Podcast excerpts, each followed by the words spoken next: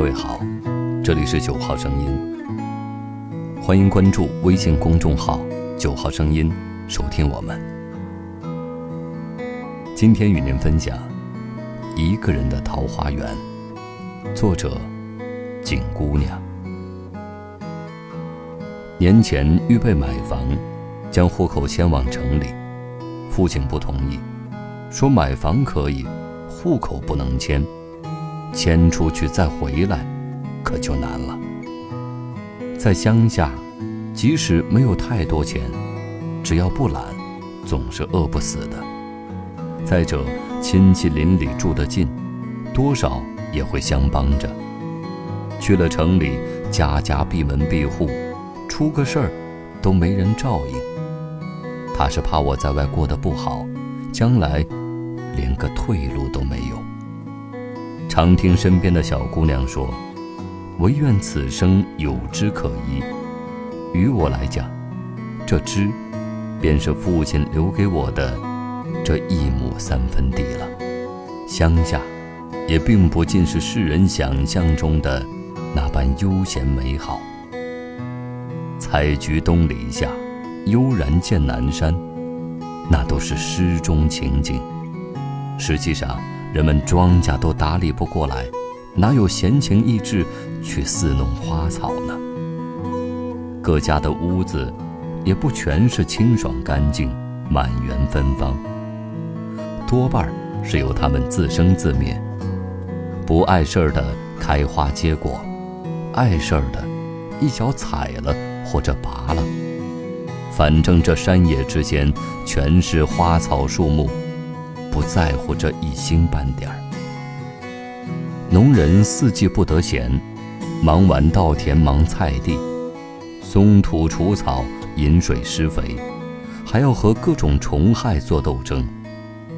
春耕夏耘，秋收冬藏，一年下来累个半死，也只能图个温饱。除肚子以外，其他感官的感受。他们是没有时间去在乎的。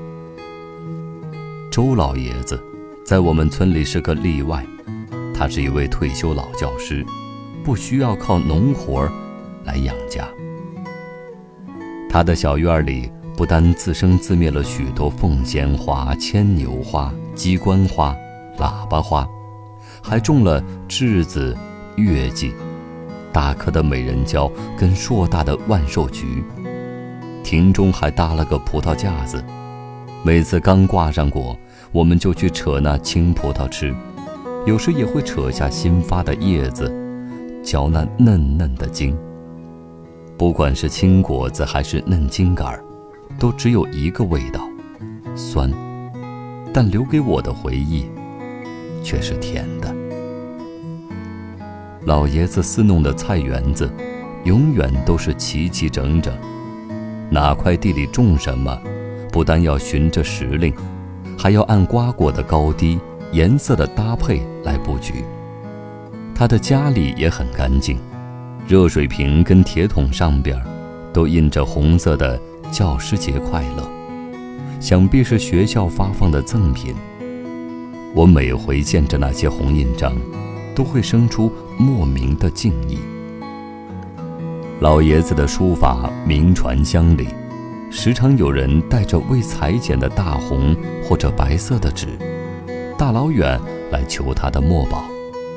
喜联儿、丧联儿、提店名，老爷子写字分文不取，来人往往过意不去，也会捎带一些芝麻、花生、蜜饯、水果之类的小吃食儿回礼。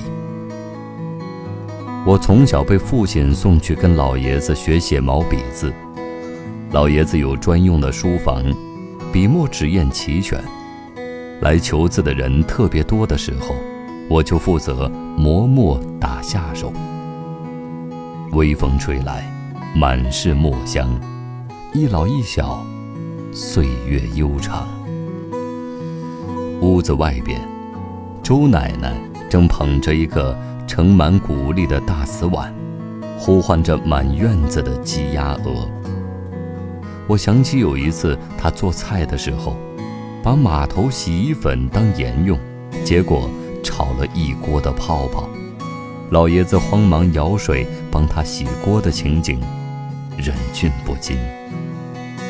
开满鲜花的阳台，青翠碧绿的园子，黄昏里写着毛笔字，晨光中读一架子书，那都是我从小心驰神往的生活，也是我对美的最初启蒙。周老爷子最后倒在了他的菜地里，心肌梗塞。葬礼上来了一位舞狮子的老人。狮子已经破旧的不像话，颜色也褪得看不清了。人们怜惜他讨生活艰苦，准了他的表演。他套上他破烂的狮子，在满是碎石子的院子里，滚了一圈又一圈，翻了一个又一个跟头。我的父亲放了一挂鞭炮。扔出去的时候，不小心炸在了台阶下那棵高大的美人蕉上，将它拦腰截断了。我走过去，抬起那被炸落的花，心里涌出无限的感伤。炮竹声中，我仿佛又听见老爷子在念：“登东皋以书啸，临清流而赋诗。”聊城画已归尽，乐夫天命复西移。我想，他必是去了那梦中的桃花源了吧。